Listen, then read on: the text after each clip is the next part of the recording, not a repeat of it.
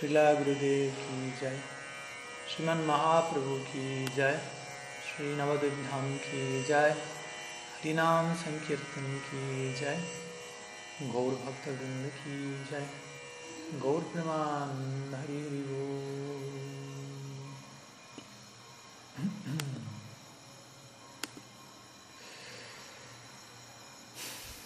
Pranam a todos desde Sri Mayapur Dham. Eh, es un placer nuevamente poder encontrarme con todos ustedes y para un nuevo encuentro de Istagosti, preguntas, respuestas, diálogo, conversación, compromiso con Harikata, compromiso con el contenido, con el mensaje que básicamente es Sabda Brahman, la representación sónica del absoluto. El Bhattan habla en estos términos. Para Brahma y Shabda Brahma. Está la persona suprema y por decirlo así está el sonido supremo no diferente de la persona suprema. Entonces cuando dos o más personas se reúnen sinceramente con honestidad para cantar Srinam, para discutir Harikata, Bhagavan menciona una y otra vez, allí es donde yo más me encuentro presente más que en Vaikunta, que en los corazones de los yogis, etc. Entonces, ese es nuestro pequeño intento en este tipo de, de encuentros, tratar de, de, la manera más concreta posible invocar la, la presencia del absoluto en nuestras vidas, de forma que sea rotunda, contundente, innegable, inamovible en nuestros corazones y todo ello continúa nutriendo nuestra fe en el marco de, de conversar en base a la revelación, nutre nuestra fe en el marco del Shastra, nutre nuestro Shastra y el Shraddha, básicamente. Nuestra fe escritural, idealmente nuestra fe ha de desarrollarse en el marco de lo que el sonido divino tiene para decirnos, que es mucho, ilimitado. Así que bien, vamos a, a comenzar con, un nuevo intento en esa dirección, un nuevo intento, un nuevo día, una nueva semana. Recibiendo preguntas, cualquier consulta que ustedes puedan tener. Eh, básicamente, esto está siendo, alguien me está preguntando si está grabado. Sí, esto está siendo transmitido en YouTube en vivo y queda grabado allí. Tengo algunas preguntas que se han enviado. Una primeramente que fue enviado la semana pasada, la madre Harinamananda. Eh, quedó pendiente la semana pasada, por lo que vamos a comenzar con esa pregunta. Y luego tengo una o dos preguntas más que me han enviado. Y, pero bueno, también vamos a dar lugar desde ya a preguntas que puedan tener quienes están presentes aquí. Entonces voy a comenzar con, con la pregunta de Harinamananda Dasi, de Colombia, quien pregunta, por favor, ¿nos podría hablar sobre la vida de Subhadra Devi?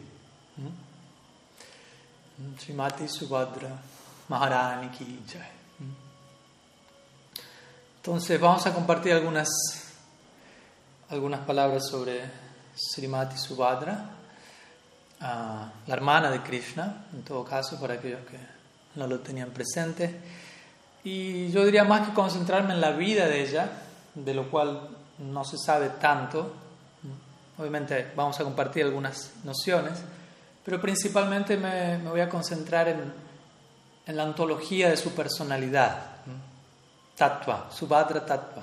Entonces, ya que una vez que entendemos el tattva podemos adentrarnos en el reino del lila. Entonces muchas veces la, la vida de alguien, en el caso de personalidades trascendentales, la vida de alguien tiene más que ver con lo que conocemos como lila.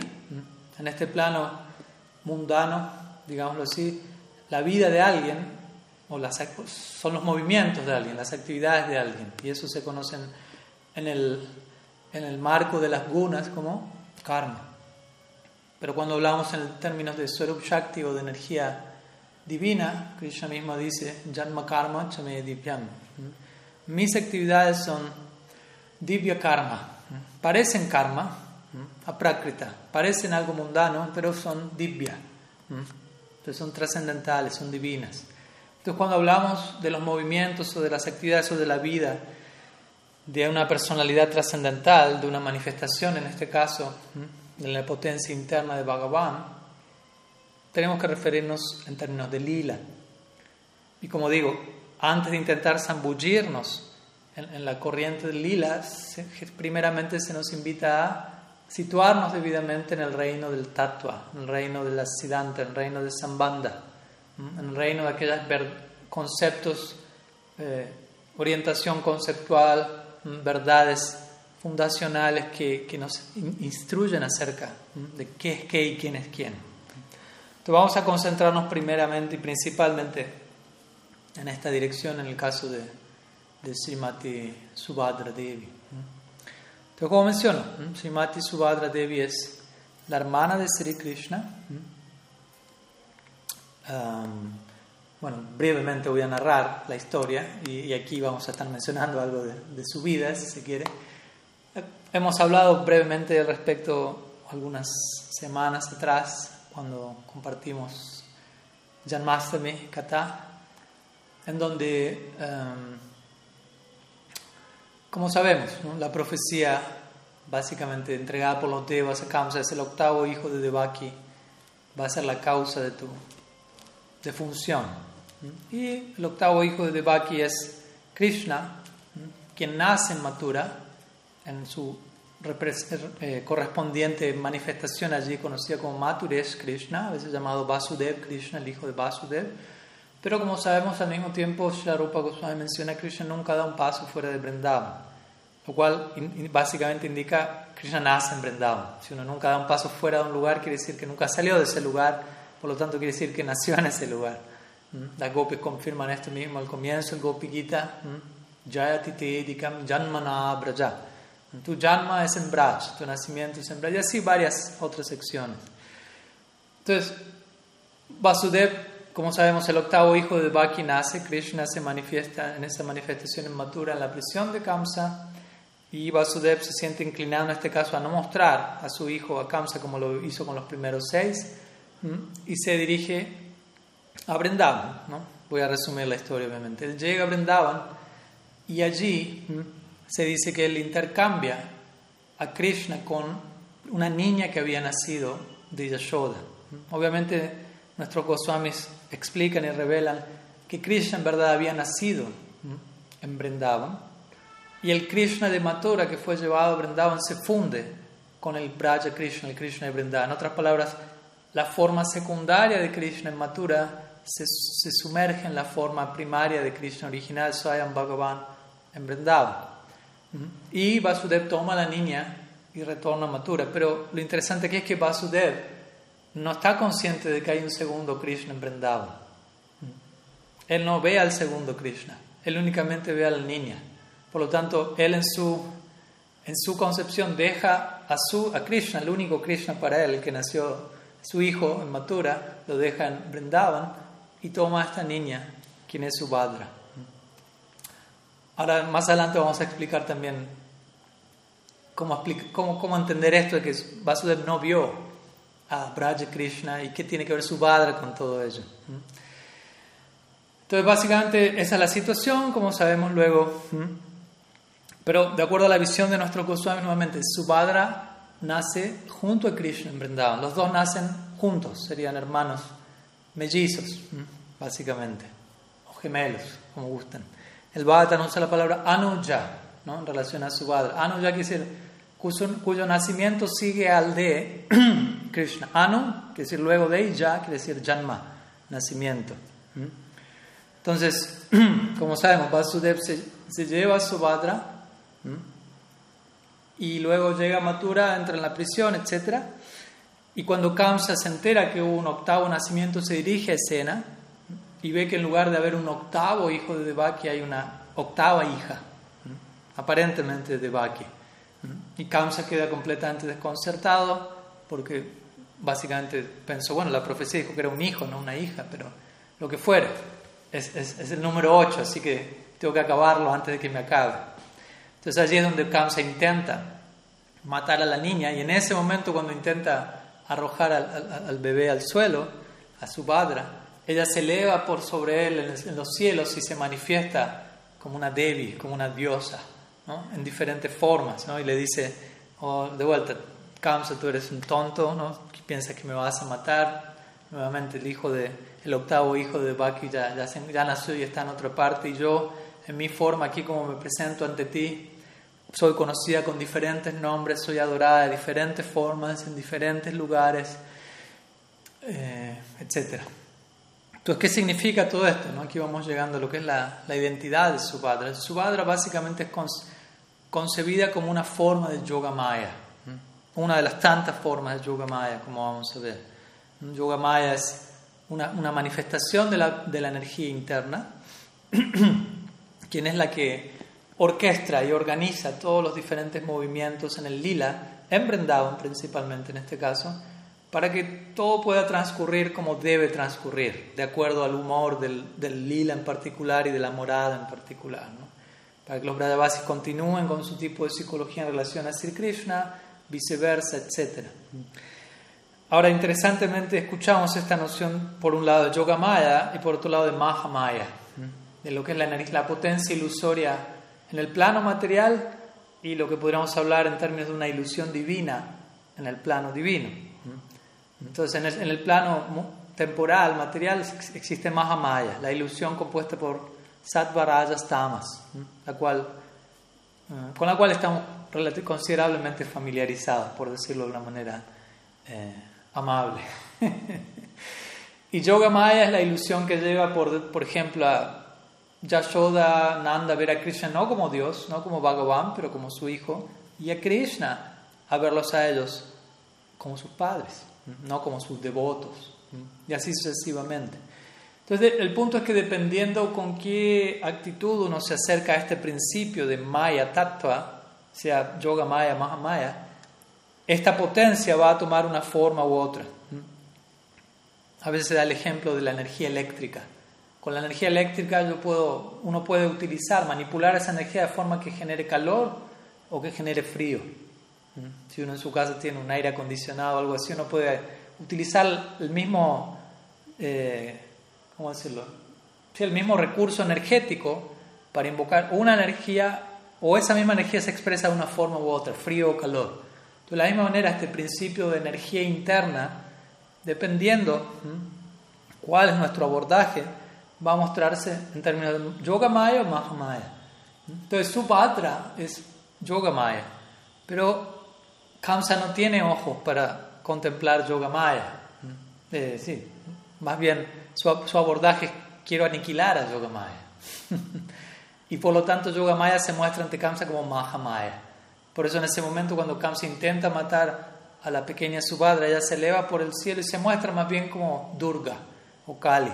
¿no? Generalmente Durga es un nombre de Kali, la diosa de este mundo, si se quiere. En el contexto de Mahamaya, pero sabemos que si uno aborda ese mismo principio en el contexto de Yoga Maya, Durga es otro nombre para Sri Radha Thakurani. Durga significa difícil de salir, representando cómo Durga rige sobre este mundo que es comparado a una prisión muchas veces, de la cual es complicado salir de ahí, es y Mama Maya ya Krishna dice en el Gita, es muy complejo librarse de la influencia de las gunas. Pero también Durga puede significar no solo muy difícil de salir, pero muy difícil de ir a, de dirigirse hacia, con esto implicando el principio divino de Shirada y del, del amor trascendental, el cual es algo para nada barato, digámoslo así. Entonces, como digo, Kamsa no tenía ojos para apreciar el principio de Yoga Maya, el principio de Subhadra. El mismo nombre Subhadra significa supremamente auspicioso o auspiciosa. Bhadra significa auspicioso y Su básicamente intensifica el, resto de la palabra que acompaña. ¿no? Sudurlava y así sucesivamente. Entonces, principalmente en el Srimad Bhagavatam, ya que siempre nos dirigimos al Bhagavatam, puesto que es nuestra referencia escritural central, suprema, y a la hora de, decir algo en términos de de revelación de Shastra, principalmente vamos a, dirigirnos allí, vamos a ofrecer nuestros respetos al Bhagavatam y a las escrituras de los Goswami, que son extensiones naturales del Bhagavatam. Entonces, eso es, todo lo que escuchamos de su padre en el Bhagavatam, por un, por un buen rato al menos. No, es, no es lo único, pero es principalmente lo, lo, primero que se escucha durante un largo tiempo.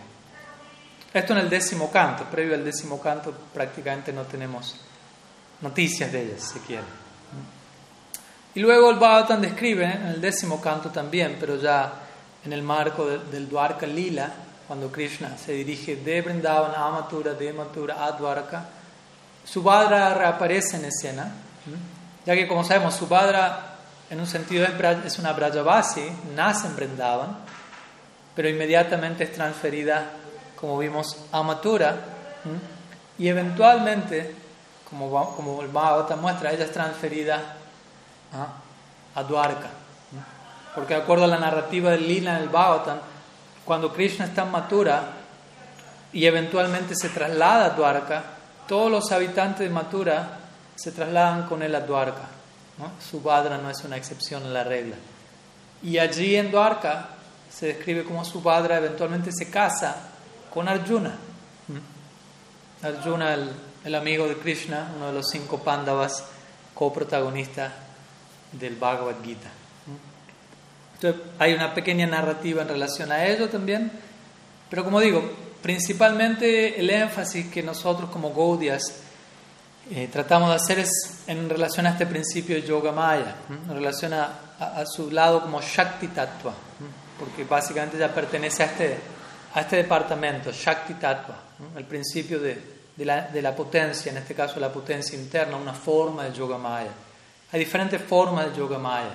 En Vrindavan encontramos a Brinda Devi, quien aparece en este plano como Tulsi Maharani. Brinda Devi es una Dutika Gopi, una mensajera, quien es muy experta en, en, en, en, orquestar todos los diferentes arreglos necesarios en cada lila, en cada momento, invocar la temporada adecuada, los aromas apropiados, los frutos, las flores que tengan que florecer para que el lila alcance su punto culmine ideal todo, todo, el escenario que, que, realmente ayuda a consumar la escena, Brenda Devi está completamente consagrada a ello. Entonces es una de las tantas formas de Yoga Maya en Brindavan y Purnamasi desde ya es otra de ellas, quien es una, aparece en el lila en la forma de una dama mayor, quien básicamente actúa como eh, acharya para todo Brindavan. Ella es el guru o guruvi, que sería el femenino en este caso, de todos los Brajavasis, en quien todos los Brajavasis van a tomar guía, refugio, quien habita en su Vajan Kutir, en Braj, y desde allí también, desde otro lugar, hace que toda esta dinámica del, del Braja Lila sea posible. Entonces, como dijimos hace un rato, ¿no? el rol de Yoga Maya, entre otras formas, entre otros roles, es crear la apropiada iluminar en cierta dirección y cegar en cierta dirección. Esa es la naturaleza de, del conocimiento también. ¿no? Cuando uno conoce algo, de alguna manera mira en una dirección y da la espalda a otra cosa.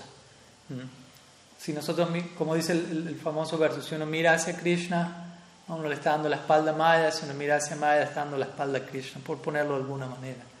Entonces el rol de Yoga Maya es, de alguna manera, cegar trascendentalmente a, a, los habitantes, en este caso de Braj, o en el Lila en sí, para permitir un servicio más, más íntimo, más cercano. Entonces, volviendo por un momento al, a, a, la narrativa inicial, cuando Vasudev lleva a Subhadra a y no ve a Braja Krishna naciendo, simplemente ve a la niña y hace el intercambio, ¿de qué manera entonces aplica un ejemplo al menos?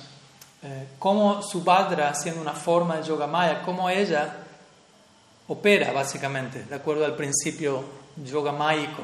¿no? Y el ejemplo sería este que acabamos de mencionar. ¿no? Vasudev llega y no ve a Braja Krishna, sino que ve solo a Subhadra. Entonces Subhadra está cegando, siendo una forma yogamaya, está cegando a Vasudev, en verdad, para que no vea a Braja Krishna.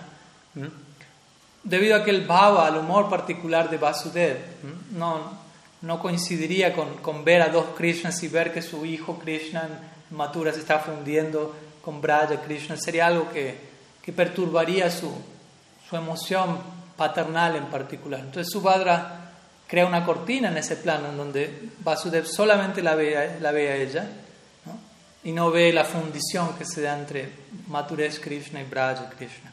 Y luego, como dijimos, desde otro lado ella, como Yoga Maya también muestra su otro rostro como Mahamaya ante Kamsa y, y, permite otro, otra serie de dinámicas en el lila. Y para terminar, una, mención más, ya que también quiero dar lugar a las otras eh, preguntas. El, Subhadra también es considerablemente conocida desde otro lado en Jagannath Puri, como se imaginarán. Cuando uno va a hacer Jagannath Puri, la, la deidad central allí es Jagannath, pero Jagannath, Baladev y Subhadra. Son tres deidades. Y Subhadra, interesantemente, está en el centro del altar. Si estaríamos mirando nosotros al altar en este momento, a la izquierda, a, nuestra izquierda estaría Balaram, en el medio Subhadra y luego Sri Jagannath. Tema extenso, ¿no? El tato del Jagannath, Jagannath Puri, demasiado para decir al respecto.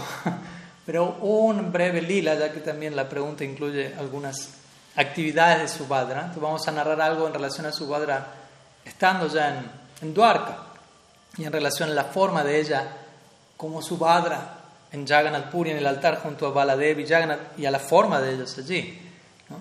Entonces, ella ocupa un rol central, de hecho está en el centro del altar. Interesantemente, se dice que cuando, cuando Srila Prabhupada organizaba Ratha Yatra, y organizó varios durante varios años, él siempre solía participar, obviamente, en el Ratha Yatra, eh, viajando en alguno de los carros, de los tres carros, ¿no? Y generalmente él siempre se sumaba al carro de su Subhadra, Yogamaya. Entonces, una historia al respecto, que quizás ya la conocen, pero nunca está de más compartirla, tiene que ver con el trasfondo, o una de las tantas historias que narran el trasfondo de, de las formas tan únicas, tan particulares de Jagannath Baladev y Subhadra en el altar en Jagannath Puri, que son formas que se, asemejan a un tótem, básicamente, pero son formas sumamente contraídas y condensadas y extáticas. Entonces, tiene que ver con la forma de todos ellos en separación de Vrindavan. En este momento Jagannath Puri representa Dwarka, entonces tenemos que concebir de esta manera esta situación. Y se menciona como en Dwarka, Krishna no puede dejar de pensar en los habitantes de Vrindavan. En la forma en particular, en la expansión en la que se encuentra en Dwarka, él no puede dejar de pensar en ellos. Y básicamente por momentos en las noches él está soñando con ellos. Él, él en Dwarka vive con 16.108 reinas en 10.108 formas diferentes, en 10.108 palacios diferentes, no un solo Krishna, pero el mismo Krishna en todas esas formas al mismo tiempo. Pero por las noches, por momentos, él va a soñar, o todas las noches, no por momentos, todas las noches está soñando con su habitante Brindavan y llama en la noche Shirada, Lalita, Visakha. Y se imaginarán en la mañana sus respectivas esposas le preguntan, ¿quién era Radha? ¿Quién era Lalita? quién era Visa, quién era esa dama que estaba llamando con tanto fervor. Y así, llamando a sus amigos, ¿no? cuando, cuando él escucha que Vasudeva Devaki lo llaman a Krishna, hijo, ven, y él por un momento piensa, Nanda y Yashoda me están llamando y, comienza a expresarse en términos de Vaise, de Gopa.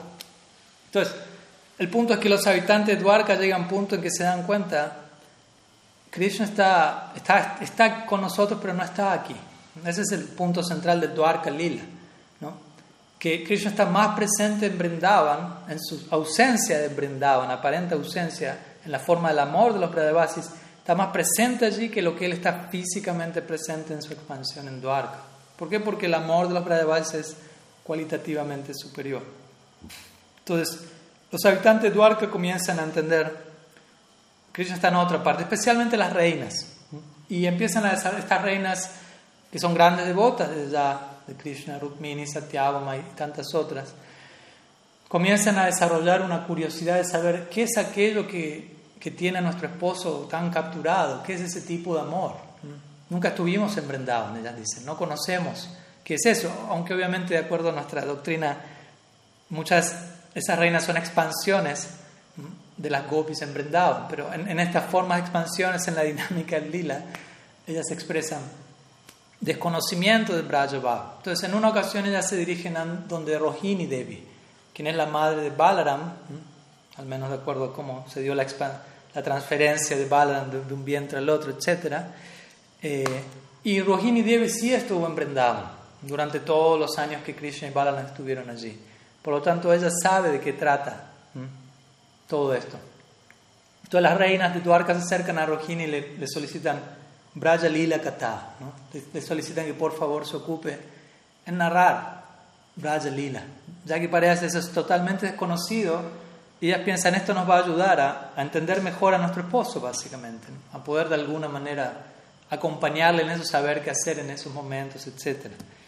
Entonces Rohini Devi dice, bien, ok, voy a narrar Braja Lila Kata, pero esto es algo muy muy confidencial, muy intenso, muy intenso y, yo no sé qué va a pasar como resultado de ello. y yo no sé qué va a pasar si Krishna y Balaram llegasen a escuchar esto. Ellos obviamente no estaban presentes allí, esto era algo clandestino, confidencial. Entonces lo que Rohini menciona es, vamos a, necesito a alguien que haga de, ¿cómo decirlo? Alguien que está en la puerta ¿no? y proteja, avise. Si Krishna y Balaram llegan a acercarse, voy a tener la narrativa porque las consecuencias de ello son inimaginables. Por lo tanto, allí Subhadra se ofrece. Recordemos, Subhadra nació en Brindavan, pero inmediatamente fue transferida fuera de Brindavan. Por lo tanto, ya no fue testigo, en un sentido, de los pasatiempos de Krishna. Entonces, vamos a ver, digo esto porque eso va a tener que ver con lo que pasa a continuación. Entonces, Subhadra se ofrece, yo voy a estar fuera y voy a avisar en caso de que Krishna y Balaram se, se acerquen. Bien, entonces básicamente comienza la narración de Braja Lila Kata y todas las reinas, las Mahishis de Dwarka quedan completamente absortas y afectadas profundamente por, por, la disposición emocional de los Brajavasis, que era es algo completamente desconocido para ellos y infinitamente superior. Todo lo cual les empieza a ellos a mostrar otra dimensión de, de, quién es Krishna, básicamente, ya que Krishna corresponde con el amor de sus devotos, como hablamos en el, um, en el Brahmar Gita.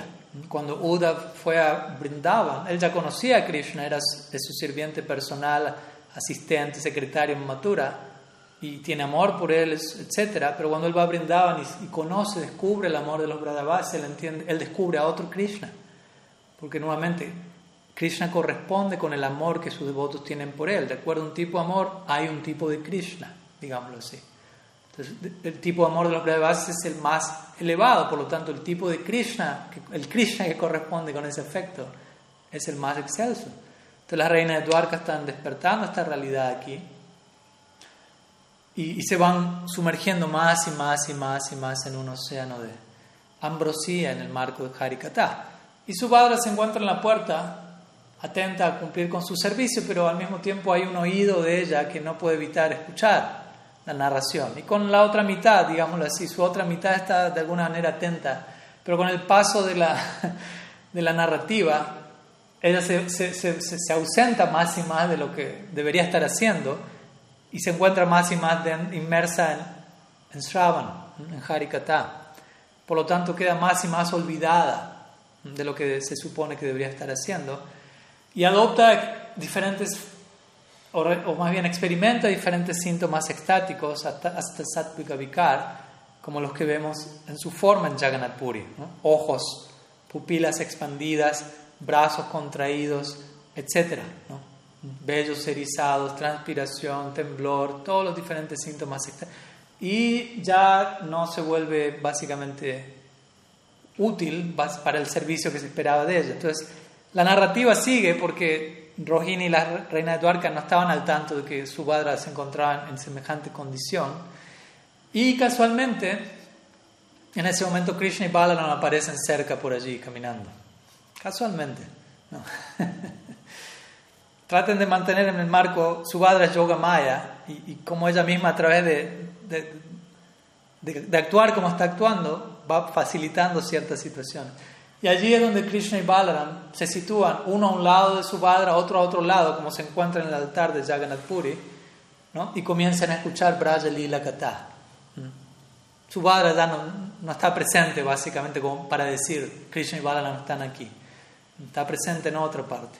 Y obviamente la consecuencia de esa escucha es que tanto Balaram como Sri Krishna adoptan las formas que conocemos en Jagannath Puri también, acorde a la forma de Subhadra. Los tres se encuentran completamente arrojados, inmersos en un océano de, de éxtasis en separación de Vrindavan, ya que ellos se encuentran en Dwarka escuchando acerca de Braj y totalmente afectados por ello.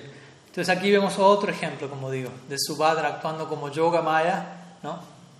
no diciendo ciertas cosas, cubriendo de alguna manera, ella misma quedando cubierta y permitiendo que pasen ciertas otras circunstancias que facilitan un lila como de esta forma divina del Jagannath Baladev Subhadra. Así que algunas ideas, podría extenderme más, pero sería ya toda una clase únicamente sobre este tema y, tenemos algunas preguntas, así que voy a dejar aquí. Sri Sri Jagannath Baladev Subhadra ki jai, Srimati Subhadra Maharani ki jai. Gaur Hari. Bien, ¿qué más? Hay una segunda pregunta que me han enviado. En realidad hay, dos más, pero voy a ir, voy a leer una más enviada por uh, Vishwambrita Prabhu. Voy a leer la primera pregunta enviada por él y luego vemos si hay alguna pregunta de, de quienes estén presentes hoy, hoy aquí conectados. Creo que ya hay alguna enviada por, en el chat, así que dice así, la pregunta de Vishwambrita, dime un segundo. dice, una cosa que siempre me llamó la atención es la enorme importancia que los Gaudias le damos a la figura personal del maestro espiritual, desalentando el relacionamiento directo con Dios como guru. En su Bhagavad, Bhaktivinoda Thakur, de una manera muy liberal, parece desalentar esa excesiva confianza en los maestros, aconsejándonos, y aquí viene una cita, creer en la verdad Creer que la verdad es pura en su origen, pero que necesariamente se va transformando en error al pasar de mano en mano. Fin de la cita. En base a eso nos alienta enfáticamente a no dejarnos guiar por otros, sino más bien a pensar por nosotros mismos y, otra cita, acudir directamente a la fuente, al inagotable almacén de la verdad de donde ningún peregrino se va insatisfecho. Fin de la cita. Asimismo, en el Srimad Bhagavatam, canto octavo, capítulo 24, texto 50, Satya Muni también afirma que aquellos que desean la autorrealización deben aceptar directamente a la Suprema Personalidad de Dios como Maestro Espiritual. Y en el significado del verso 53, la Prabhupada afirma que lo mejor es ver a la Suprema Personalidad de Dios como el Maestro Espiritual de uno. Esa confianza en que Krishna es mi Maestro Espiritual y la visión de que Él es quien me enseña y me guía y me guía directamente o a través de diferentes instrumentos, pareciera ser más segura que basar nuestra plena fe en una persona falible. Entonces la pregunta básicamente a, este respecto es ¿por qué a los devotos Gaudiya se nos enseña a depositar tanta fe en una persona X y no directamente en el Chaitya Guru o la Suprema Personalidad de Dios, como vemos que nos aconsejan tanto Bhaktivinoda Thakur como el Bhagavatam, como Srila Prabhupada, etc.? Básicamente esa sería la, la pregunta de Vishwambrita Prabhu, la primera al menos. Ah, bien. Entonces la pregunta en pocas palabras es, o como comienza diciéndose también, eh, ¿desde dónde viene, o cómo entender básicamente este, esta aparente dicotomía, en donde por un lado se, se brinda un énfasis en una dirección, pero encontramos otro tipo de énfasis en otra dirección? Guru como persona, individuo o Krishna como Guru. Y el hecho de que encontremos estos dos énfasis, porque sinceramente podríamos compilar citas en ambas direcciones y va a haber muchísimas de ambas, básicamente nos habla del principio de Guru Tattva en sí, de qué es Guru. Y Guru Tattva básicamente significa ambas cosas. como estuvimos hablando el otro día en, en, en el lista en inglés. En una ocasión se le preguntó a, a Siddhar Maharaj, ¿el guru es Jiva Tattva o Vishnu Tattva? ¿El guru pertenece a la categoría de un alma eh, individual o básicamente ha de ser considerado como Dios? Y si la señora respondió, el guru no es Jiva Tattva ni Vishnu Tattva, el Guru es Guru Tattva. como dando a entender, pertenece a una categoría única, que de alguna manera combina estos dos principios y que no es tan fácil de entender. Una y otra vez se menciona. Guru Tattva es el, el tattva quizá más complejo de comprender, junto con Shiva Tattva, no Jiva Tattva, pero Shiva Tattva, Mahadev. Son tatuas complejos que no son blanco o negro, que no son una cosa o la otra. Shakshat Harit Vena, Samasta Sasteruktastatava Vyataiva Sadmi, Kittu Prabhu, Priyayavata, se dice Thakur Vishwanath, Chakravarti Pad. El guru es Bhagavan mismo directamente, todo Shastra así lo declara, pero también es alguien que tiene amor por Bhagavan. Entonces, aquí la pregunta, obviamente, ¿no? yo voy a dar la respuesta más allá de, de la experiencia individual que cada uno de nosotros hayamos tenido en un sentido, porque el punto al que voy es, quizás algunos de nosotros hemos tenido una determinada experiencia en una determinada medio ambiente, en una determinada asociación, en donde se hace un determinado énfasis que no es precisamente quizás aquello que se entrega en, el Shastra.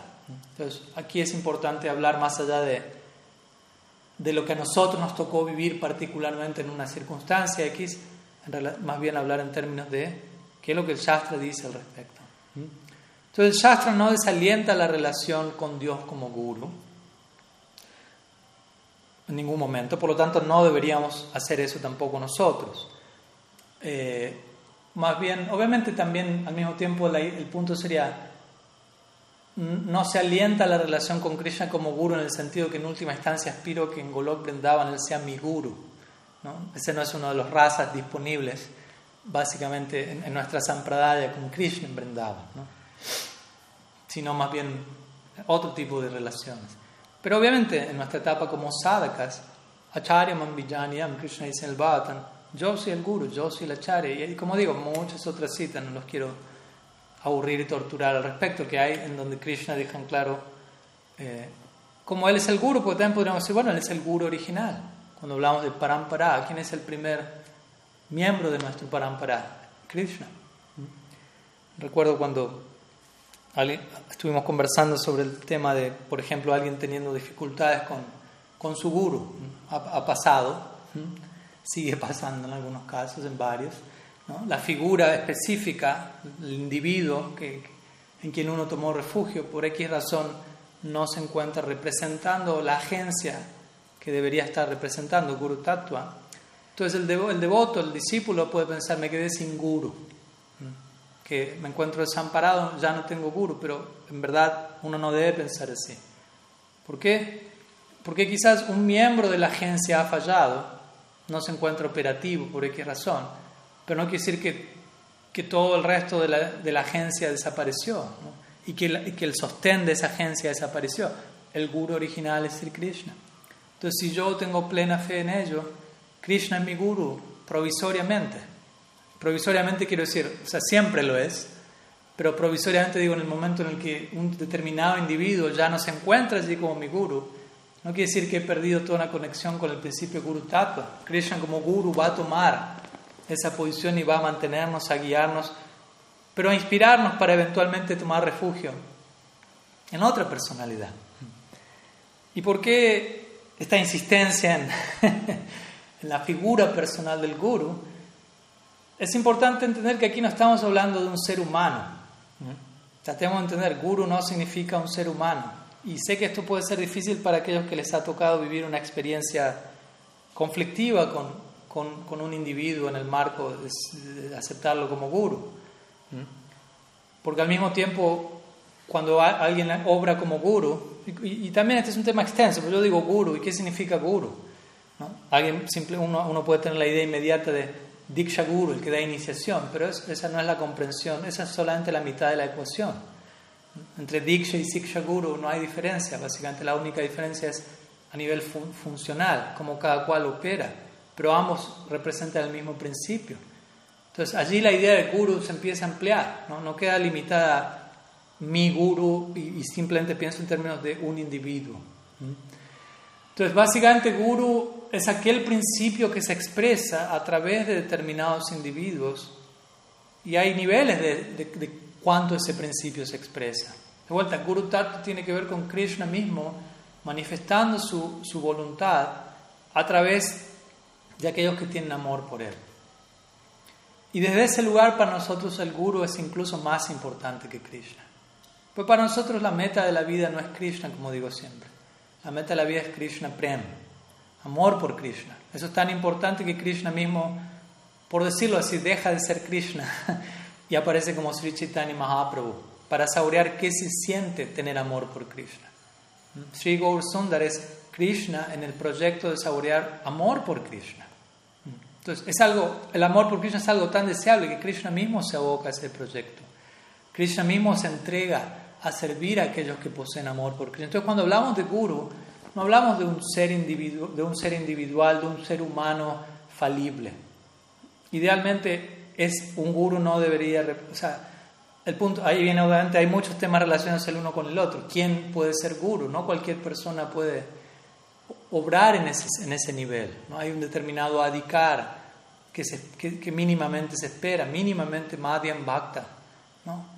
Una persona que está firmemente situada en su sadhana, en su fe, en su conocimiento del Shastra, y que desde esa firmeza y de esa base puede, llamémoslo así, canalizar debidamente Guru Tattva, el principio divino a través de él o ella. Él o ella, dejo en claro por las dudas. A esa altura ya no hay él o ella. Recuerdo hace un tiempo alguien me preguntó, Maharaj, ¿qué opina de que una mujer sea guru? Y yo pienso, no, una mujer no puede ser guru. ¿Por qué? Porque realmente para alguien ser guru no puede ser hombre ni mujer ya a esa, a esa altura, a ese plano. Ya no existe ese tipo de designación. Aunque todavía la, forma está allí, ¿no? el, el, estado de conciencia en esa etapa, incluso siendo Madhyam Bhakta, eh, se encuentra primordialmente identificado no precisamente con el género. Y en ese sentido, ninguna mujer puede ser guru, pero ningún hombre tampoco. Entonces, Sri Guru no, no, no, es una imposición artificial. Repito esto porque algunos devotos desafortunadamente han tenido esa experiencia. Este es tu guru y te tienes que iniciar con él, o esta es la persona y de alguna manera hay que forzar la inspiración en esa dirección o algo así. Pero Sri Guru debería ser la, la más espontánea, intuitiva y natural de las, de las relaciones en mi vida. ¿no? Aquello que yo voluntariamente elijo con todo mi corazón, con toda mi confianza, no es algo forzado. ¿no? ¿Por qué yo tengo que aceptar a esa persona? ¿Por qué depositar tanta fe en... No, no, o sea, nadie me puede obligar a eso. Pero así es como funciona. Porque el guru, de vuelta, representa amor por Krishna. Nuestra meta es amor por Krishna. El guru es la personificación de la meta de nuestra vida apareciendo ante nosotros mismos. La palabra es Silasidha Maharaj, el Guru, nuestro propio potencial apareciendo ante nosotros. Entonces, eso es muy importante. Tratemos de entender desde qué lugar. Y por eso Krishna mismo en el Gita, en el Bhagavatam, en todas partes, en verdad, una y otra vez enfatiza la importancia del Guru. Continuamente.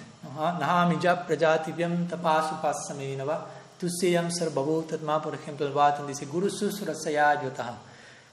Décimo canto. Dice, yo el alma de todas las almas no estoy tan satisfecho por la adoración ritual hacia mí, por una iniciación o nacimiento brahmínico, por penitencia, autodisciplina. No estoy tan complacido con todo ello como sí estoy complacido por el servicio fiel, rendido a Sri Guru. Entonces Krishna mismo, este, esta es una de incontables declaraciones donde Krishna deja en, claro qué tan complacido le está con ello, por encima de la adoración directa a Él. Mad Bhakta Puja Vyadika, dice Krishna en el Bhagavatam. Mad Bhakta Puja Abhyadika. La adoración a mis bhaktas es superior a la adoración a mí. ¿Por qué? Porque ellos representan amor por Dios. Y yo mismo, Krishna dice, estoy detrás de ese amor por Dios. Yo mismo tengo gurus. ¿Cuántos gurus no acepta Krishna en su vida? No solo Sandipani Muni, no solo Garga Charya, etc. En última instancia, Sri es el guru de Krishna. A mi Sisya Gurunatha Radhikar Premamma. Chaitanya Charitamrita Krishna dice a través de la pluma de Krishna Das Kaviraj, yo soy un estudiante en la escuela de danza de Shirada y el amor de ella me hace bailar innumerables danzas extáticas.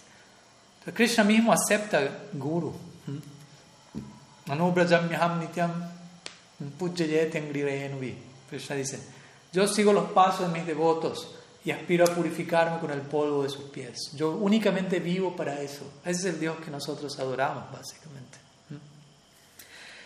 Entonces, es importante entender la conexión entre una cosa y otra. ¿no? Cuando se enfatiza el principio del guru en la forma de, de un individuo, si se quiere, ese individuo está representando, está personificando Krishna Bhakti, Krishna Prem, dependiendo de la etapa en la que se encuentre. Incluso si un guru se encuentra en una etapa que aún no, ha llegado a Krishna Prem, incluso si es un medio transparente, Krishna Prem puede expresarse a través de esa persona como, como un canal transparente y, llegar a otros. Tantas cosas pueden pasar. Todo eso por un lado, obviamente la pregunta incluye, y también voy a abordar eso, declaraciones, por ejemplo, de Srila Bhaktivinoda Thakur en su famosa conferencia sobre el Bhagavatam, su filosofía, su ética, su teología, en donde Bhaktivinoda se expresa o parece, como dice aquí Vishwamrita, desalentar la excesiva confianza en los maestros. Y más bien dice, no dejarnos guiar por otros y confiar directamente, acudir directamente a la fuente, etc. Ahora, aquí hay algo importante a, mencionar, ¿no? Y, y, es lo siguiente. Pese a que obviamente dicha conferencia, dicha charla es, es muy especial, es única, personalmente me, me, gusta mucho, el espíritu que el al mismo tiempo, al mismo tiempo, esta es una de las primeras publicaciones que Bhaktivinoda Thakur hace en el marco de su conversión al Gaudiya Vaishnavismo. Porque pese a que alguien considera a Bhaktivinoda Thakur como un Nitya Siddha, si alguien piensa de esa manera, de todas maneras, claramente al estudiar su vida uno ve que ha habido una, un, despliegue básicamente devocional. Él no nace como Gaudiya Vaishnava. Él eventualmente se alinea con diferentes escuelas de pensamiento, si uno estudia su vida, por ejemplo en su Alikita Jivani, su autobiografía, él está conectado con Brahma Samaj, incluso con Advaita Vedanta, con el cristianismo. En su infancia, mucha adoración a Shakta, a Shakti Devi. Y eventualmente, varias otras posibilidades entre medio. Él conoce Mahaprabhu, pero al mismo tiempo se va dando todo un desarrollo a nivel conceptual en él, en cuanto a qué es Gaudiya Vaishnavismo. Y, y digo todo esto porque, porque estos últimos meses eso ha sido uno, de mis estudios centrales, ya que estoy eh, bueno, tratando de terminar un libro que, que empecé a escribir el año pasado y prácticamente la segunda mitad del libro, que el libro trata sobre si Bhakti es inherente o heredado en la Jiva. La segunda parte del libro trata de, analizar por qué algunos acharyas contemporáneos, incluyendo Bhakti Thakur, aparentan estar diciendo por momentos algo diferente a lo que dijeron los Goswamis, Bhagavatam, etc. Entonces para ello me, embarco en todo un, básicamente un estudio histórico, social de los tiempos en los que Bhaktivinoda estaba, la audiencia que le estaba enfrentando, el lenguaje de la época y toda una serie de detalles relativos, pero que de todas maneras hablan interesantemente sobre ciertos hechos que, que, tenemos que entender. Y este es uno de ellos. ¿Qué pasa aquí? Bhaktivinoda Thakur aquí no está iniciado aún. De hecho, hay otras obras que Bhaktivinoda Thakur escribe como el Data Kaustuva, Krishna Samhita, que vienen luego de esta conferencia. Y uno puede notar al estudiar esas obras un, tipo de, de, narrativa en particular de Bhaktivinoda en donde no hay tanto énfasis en el principio del Guru, el principio del Sadhu Sangha, en la necesidad de la asociación con Vaishnavas para alcanzar la meta en el Bhakti, etc., o alcanzar Bhakti incluso. Hay declaraciones en esa dirección. No encontramos tanto eso en sus libros previos a él recibir Diksha de Srila Vipina Bihari Goswami. Pero luego de que él recibe Diksha, encontramos un, un cambio en, la narrativa de Bhaktivinoda Thakur, en este, en este punto al menos, sobre todo, en el énfasis que él comienza a hacer de manera más y más marcada sobre lo importante y lo crucial que es aceptar a un maestro espiritual, rendirnos por completo a él, etcétera, etcétera, etcétera. Cuánto dependemos de su gracia. Entonces digo esto porque va muy de la mano con lo que aquí se menciona, ¿no? Y es importante entenderlo porque, como digo, uno puede leer una obra de Bhaktivinoda Thakur y otra obra de Bhaktivinoda Thakur y no necesariamente todas ellas se encuentran en el mismo nivel, por decirlo así. Aunque al mismo tiempo, como digo, uno pueda considerar Bhaktivinoda Thakur es un Nityasid, etc.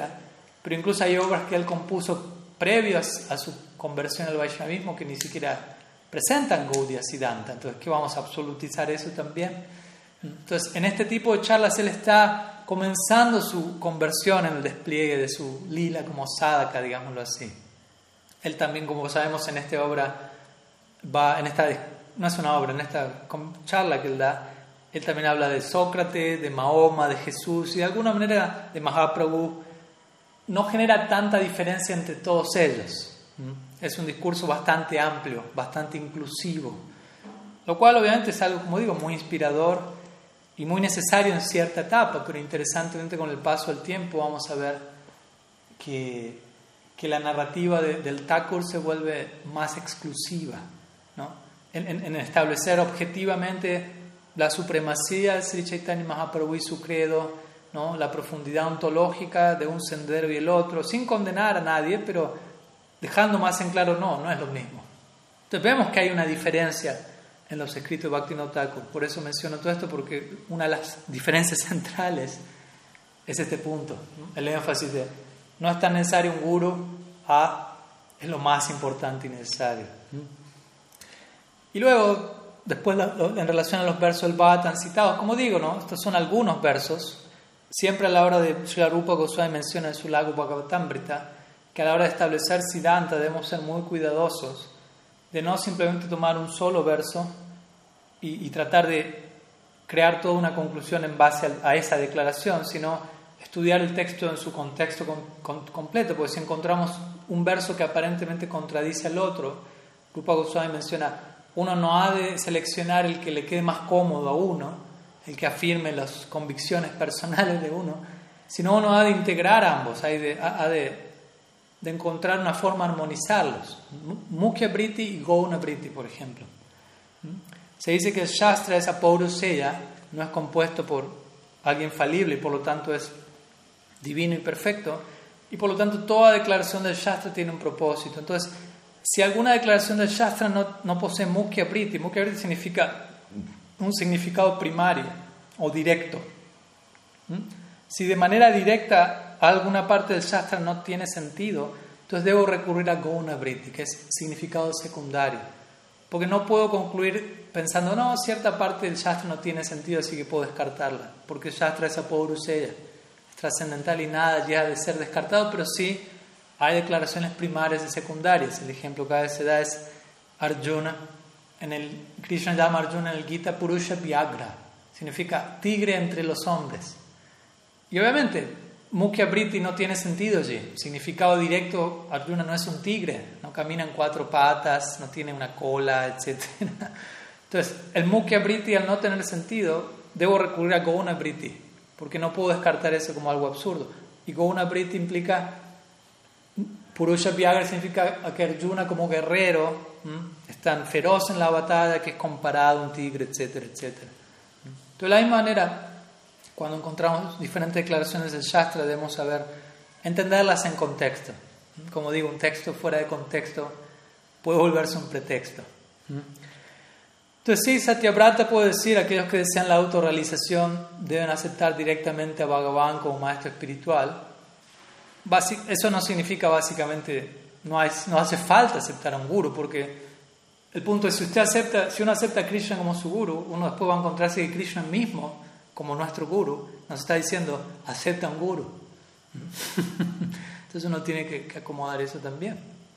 Entonces el punto al que se va también es, en muchos casos, antes de uno aceptar a un guru, o a varios gurus, que decir, en un sentido Krishna es nuestro guru, ¿no? Antes de uno tener un maestro, uno, es guiado por Bhagavan, uno, al menos tiene que rendirse en esa dirección. Y eventualmente por uno rendirse a Bhagavan, él nos va a llevar donde un guru. Entonces a veces se dice esta idea, ¿no? Krishna nos lleva eventualmente donde nuestro guru y, no, nuestro guru nuestros gurus nos llevan eventualmente donde Krishna. Porque también eso funciona allí, no es que se, se sobreenfatiza una cosa y no la otra. Idealmente todo debería ser balanceado. No es que tampoco el énfasis es guru, guru, guru, no, no me interesa Krishna. No, no. Guru representa Krishna Prem Y Krishna Prem incluye la palabra Krishna, y no solo la palabra, sino la persona Krishna. Entonces, de esa manera, no lo mismo si la Prabhupada cuando dice lo mejor es ver a, a Bhagavan como el maestro espiritual de uno, es una declaración en particular. Obviamente, si alguien está sumergido en Sakya Rasa, como si la Prabhupada lo estaba, uno no le va a decir tienes que ver a Bhagavan como tu maestro espiritual. Eso sería Rasa Vasa, sería una perturbación en el lila. Entonces, en ciertas situaciones, en ciertos casos, obviamente, Krishna tiene su lado como guru, Krishna instruyendo a Arjuna en el Gita, pero cuando nos dirigimos más y más al Krishna, a nuestro Krishna, en la Gaudiya Sampradaya, en Brindavan Él no está instruyendo a nadie, básicamente. Él está siendo instruido por, por sus mayores. Él está siendo castigado por Shirah de las Gopis. Él está siendo vencido en lucha por Sridham, Sudam, etc. ¿no? Ese es el absoluto que se encuentra allí. Entonces, obviamente, para llegar allí, previamente, quizás uno concibe a Krishna como guru en cierto nivel, el Krishna del Gita, de vuelta, el Krishna Upanishadico pero eso no lo es todo en relación a, Krishna. Entonces, para llegar al otro Krishna, necesitamos un maestro espiritual. Y como digo, un maestro espiritual no se queda limitado a una figura. Y de vuelta, un verdadero maestro espiritual no es una persona falible. Pero para eso justamente uno tiene que tomarse el tiempo de conocerlo y, hacerse conocer. Y eso es todo un proceso. Pero si hay honestidad y sinceridad, sin duda alguna, eh, los arreglos van a ser hechos también. Pero de vuelta, como digo muchas veces, más que uno preguntarse dónde está mi guru, dónde está mi guru, también me tengo que preguntar dónde estoy yo como discípulo. Porque muchas veces el guru ya está allí hace rato, pero yo como discípulo no, no estoy dispuesto a dar lo que hay que dar y por lo tanto proporcionalmente a eso no voy a percibir el principio del guru en mi vida. En fin, algunas ideas. Ya me extendí casi una hora con dos preguntas, pero en fin, vamos a... Veo que hay varias preguntas más aquí. Lamento decir que probablemente no, no llegue a abordarlas todas, pero vamos a hacer el intento al menos con una o dos más. Pero la, jornada de hoy se viene dando en un sentido que las respuestas son un tanto extensas, así que veremos.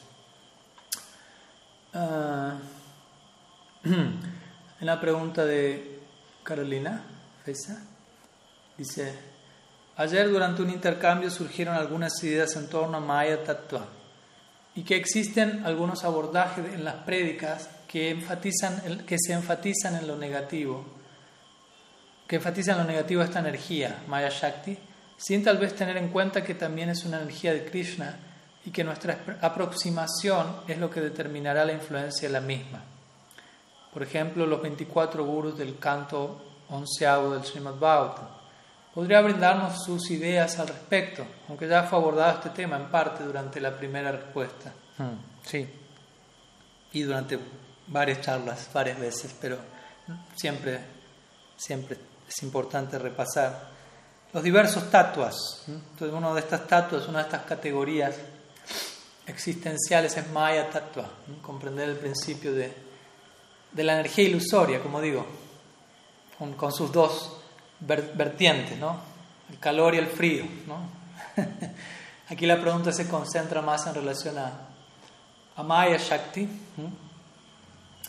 Eh, obviamente es un tema extenso y podríamos decir varias cosas al respecto de cómo Maya Shakti opera, pero la pregunta va en una, dirigida en una dirección en particular y es sobre todo sobre la presentación de, de esta energía varias veces en un marco indeseable o como algo indeseable o negativo o incluso maligno o algo por el estilo, ¿no? Y obviamente se entiende que en algunas circunstancias eso haya sido invocado como una, como una especie de ajuste circunstancial, como una técnica de, llegada a ciertas audiencias que tal vez se ven más eh, predominadas por nociones abrahámicas, por nociones cristianas de cierta dicotomía entre Dios y Satán, entre lo trascendente y, y, lo que nos quiere alejar de lo trascendente, lo, cual en lo personal obviamente me resulta una postura que, que tiene el potencial de ser muy problemática por muchas cosas, una de ellas por, porque muy fácilmente se presta a entrar en una conciencia de víctima, donde muy rápidamente tenemos alguien para señalar fuera de nosotros quién es él o la culpable de lo que me está pasando, de por qué yo soy así, estoy así. No, Maya. Maya me tiene así. ¿no? Como a veces digo un chiste, una vez se puede decir, la mente me tiene loco. Pero no hay nadie allí. La mente no es otra persona que me está haciendo algo. Más bien, ¿qué le estoy haciendo yo a la mente? ¿Cómo estoy tratando yo a, ese instrumento? Es como si uno dijese, el estómago me está matando. Y probablemente estoy diciendo eso luego de haberme comido 5 kilos de papas fritas. Entonces la pregunta es, ¿quién está matando a quién realmente? ¿El estómago a tu persona o viceversa? De la misma manera, la mente es como el estómago del, del cuerpo sutil. Entonces, ¿qué le estoy dando de comer a mi mente? La mente va a responder. Automáticamente, mecánicamente. No hay alguien allí, es una respuesta mecánica si se quiere. Entonces, si estoy dándole a mi mente toda una serie de samskaras, impresiones indeseables, básicamente el resultado va a ser indeseable. Entonces, lo mismo en un sentido con Maya. A veces, y a veces nuestros acharyas se han expresado en términos de Maya como, como una bruja. ¿no? Bhaktivinoda en algunas canciones, Jip Jago, Jip Jago, etc. Él va a decir, no trata de despertar del, y salte de regazo a la bruja Maya. Pero vuelta, es una forma de ilustrar una situación, ¿no? No, es que está diciendo Maya, hay, que insultar a Maya. Maya como una bruja quiere decir, el potencial de Maya es embrujar. Es otra manera de decir, es de hechizar, es de crear un determinado, una determinada influencia que nos mantiene en una determinada... Pero no es que Maya tiene esa intención para con nosotros, simplemente es que esa posibilidad está disponible para aquellos que elijan algo diferente al bhakti, por ponerlo en forma simple. Porque si no existe esa posibilidad, básicamente no hay libre albedrío. En otras palabras, si la única opción que tengo es rendirme a Krishna, no hay una segunda alternativa, no hay libre albedrío. En verdad no estoy eligiendo nada. No estoy, no, no estoy pudiendo ejercer mi individualidad porque no estoy pudiendo tener una segunda opción. Entonces, para que haya una segunda, para que yo pueda permanecer como un ser individual y voluntariamente algún día elija voluntariamente amar a Krishna, y lo cual va a dar pleno sentido a esa elección, tiene que haber otra elección que represente otra alternativa. Y, eso se conoce como Maya Shakti. En las escrituras se menciona que Maya Shakti está avergonzada del servicio que tiene que, que está ofreciendo a Bhagavan. Porque ella sabe, esto no es lo que más complace a Bhagavan, pero al mismo tiempo alguien tiene que hacerlo, algo por el estilo. A veces escribe a Maya Shakti como, como alguien que sirve, como una, como un, se describe a Bhagavan como un rey viviendo en el palacio con sus reinas dentro del palacio. Y las reinas son Swarup Shakti, diferentes expresiones de Swarup Shakti, su energía interna, personal, que le sirve directamente. Y Maya Shakti es como una sirvienta que vive fuera del palacio, básicamente, que está al servicio del rey, pero que no cohabita allí con él. ¿no? Hay una cierta distancia, porque obviamente Bhagavan nunca queda afectado ni entra en contacto con Maya Shakti. Eso comprometería la posición de él como Bhagavan. Entonces, sí, básicamente a veces otra, por, por citar algunas analogías, otra analogía que se da a veces es Maya Shakti es tal como una, bueno, Shakti, Shakti es principio femenino en una forma u otra. Entonces a veces, de vuelta, son analogías, ¿no? Toda analogía tiene sus limitaciones, pero también ayudan para, para, para entregar ciertas nociones. Entonces Maya Shakti es como una dama. Entonces uno puede abordar una dama de diferentes ángulos. Si uno la, aborda desde un, desde un, espíritu explotativo, la dama va, va, a transformarse de una manera que lo va a cubrir a uno y a confundir para que uno no, no le sea posible esa explotación, para que uno entienda que esa explotación no funciona. Y eso es Maya Shakti. ¿no? Si uno ve a una mujer y quiere explotarla, uno va a quedar luego va a quedar confundido por, por, esa mujer. No porque la mujer me quiere confundir, sino porque yo me acerqué con una intención explotativa y eso me está confundiendo. Ahora, si yo me acerco a esa misma dama, si yo veo su lado materno de esa misma, de, esa misma dama, y me acerco como una madre, ¿no? en otro espíritu, voy a recibir nutrición. De esa misma persona, de esa misma figura. Entonces, de vuelta, sí, el abordaje va, va a... De, nuestro abordaje va a depender qué faceta vamos a contactar de este principio. ¿no? Y sí, obviamente Maya Shakti, hay diferentes divisiones de Maya, Jiva Maya, Guna Maya, no me voy a ir por ese lado, me extendería demasiado. Pero por un lado tenemos eh, Maya como, como la influencia que confunde, que cubre, y por otro lado otro aspecto de Maya es la manifestación material, los ingredientes de este mundo. Son diferentes formas de hablar de Maya Shakti. Y como sabemos nuevamente, ¿no? un ingrediente de este mundo no es que intrínsecamente está diseñado para cubrirnos, porque todo va a depender, como el ejemplo que hice, a los 24 gurus que se narran en el onceavo canto del Bhagavatam. ¿no? La persona que, quien se dice que era Dattatreya, que, que se vinculaba con estos 24 gurus, o sea, ¿cuáles eran estos 24 gurus? No? Un abejorro, ¿no? una nube, una prostituta, diferentes elementos poco probables dentro de la noción estándar de Guru Tattva. y muchos de estos elementos tenían que, tienen que ver con el plano de la materia inerte. Lo mismo que Mahaprabhu dice en el tercer verso del Sikshastakam. ¿no? La hierba, el árbol son mis gurus. ¿no? Mi Guru Maharaj explica este verso diciendo, en una etapa como Nishta, en donde la práctica devocional ha limpiado el corazón de los deseos materiales en un nivel tal que el mundo entero cobra vida ante uno. Y todo me habla en relación a, su fuente. El mundo me habla en relación a su propia fuente. El mundo entero me empieza a hablar acerca de Krishna. El árbol, el pasto, el mismo pasto que, con el que, pisé por 25 años, ahora me habla. O más bien, ahora lo escucho. ¿Mm?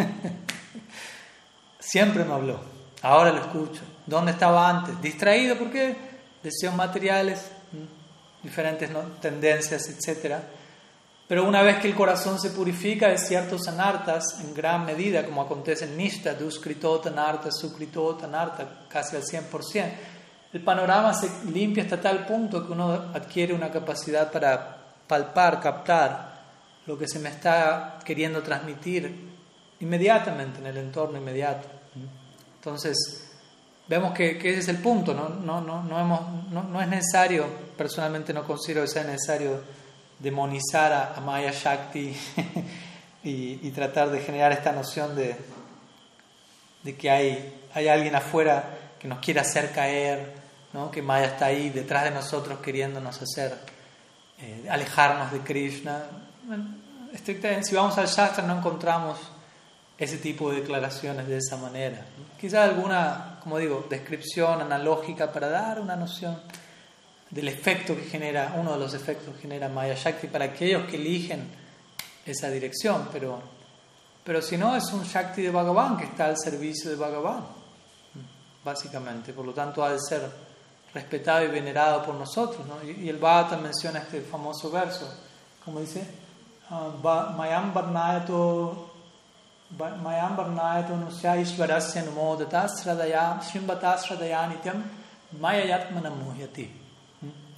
Entonces, para aquellos que se ocupan en describir las cualidades de Maya Shakti, para aquellos que se ocupan en hablar de Maya Shakti, en entender a Maya Shakti, básicamente dice este verso, el efecto de Maya Shakti es queda erradicado.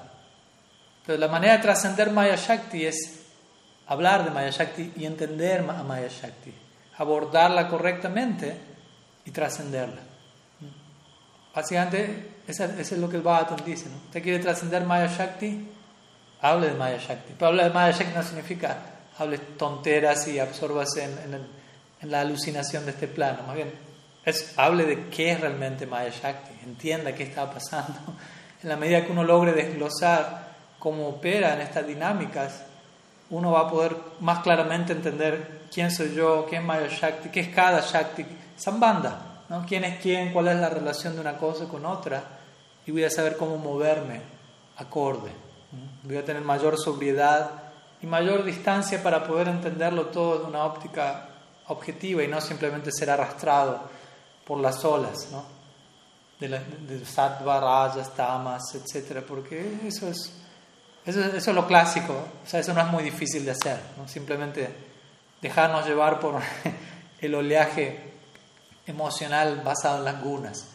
Pero el desafío, obviamente, como sadhakas es poder saber poner paño frío a ello, saber tomar distancia de esa situación, tomar refugio en Guru, Shastra, educarnos sobre qué es qué, qué está y entender qué está pasando realmente a cada momento de mi vida. Y, y, y tener ese diálogo conmigo mismo, tener ese, esa continua introspección de realmente identificar qué está pasando en su sentido real y no solamente quedarnos con una apariencia de lo que está pasando y dejarnos llevar por eso. Entonces, en la medida que despertamos más y más a ese, a ese tipo de disciplina interna, cada vez va a quedar más en claro qué es qué y, y cada vez va a haber menos necesidad, digámoslo así, para nosotros de, de tomar Maya, de malinterpretar Maya Shakti. Pues básicamente quedar confundido por Maya Shakti y decir, estamos malinterpretando qué es Maya Shakti, cuál es su función y obviamente quiénes somos nosotros cuál es nuestra función. Entonces, a medida que uno comprenda mejor, cada vez mejor cada Shakti, nosotros somos uno de ellos, Tatasta Shakti, Maya Shakti, Sarup Shakti y Shakti Mam, la fuente de todo Shakti, cuanto, cuanto más claro esté esa sambanda o esa orientación conceptual en nuestra vida, más claro va a ser nuestra videa, la forma en la que nos vamos a conducir en nuestra vida, en nuestra práctica. Y más claro va a ser el panorama último a alcanzar en la forma de, la meta de nuestra vida. En fin, algunas ideas sobre Maya Shakti. Eh, quedan algunas preguntas, veo que hay varias, y yo les pediría si me logran perdonar una vez más, pero preferiría que dejemos aquí, ya que aquí es un poquito considerablemente más tarde. Aún tengo que terminar algunas cosas aquí y probablemente ustedes también tengan cosas que hacer y ya hemos estado conversando más de una hora, así que también es bueno saber cuándo detenernos y poder rumiar y procesar lo que hemos compartido el día de hoy. Y nuevamente les pido a quienes presenten las preguntas si las pueden eh, guardar, reservar o, o reanotar y, y las, las vamos a seguir abordando el próximo sábado, de ser posible, la próxima semana. Así que muchas gracias a todos por su tiempo, por su presencia, un gusto poderles ver y servir de alguna manera desde aquí. Quedamos en contacto. Srila Gurudev ki jai, Sriman Mahaprabhu ki jai, Sri Navadidham ki jai, Sri Hrinam Sankirtan ki jai, Gaur Bhakta ki jai, Gaur Premanand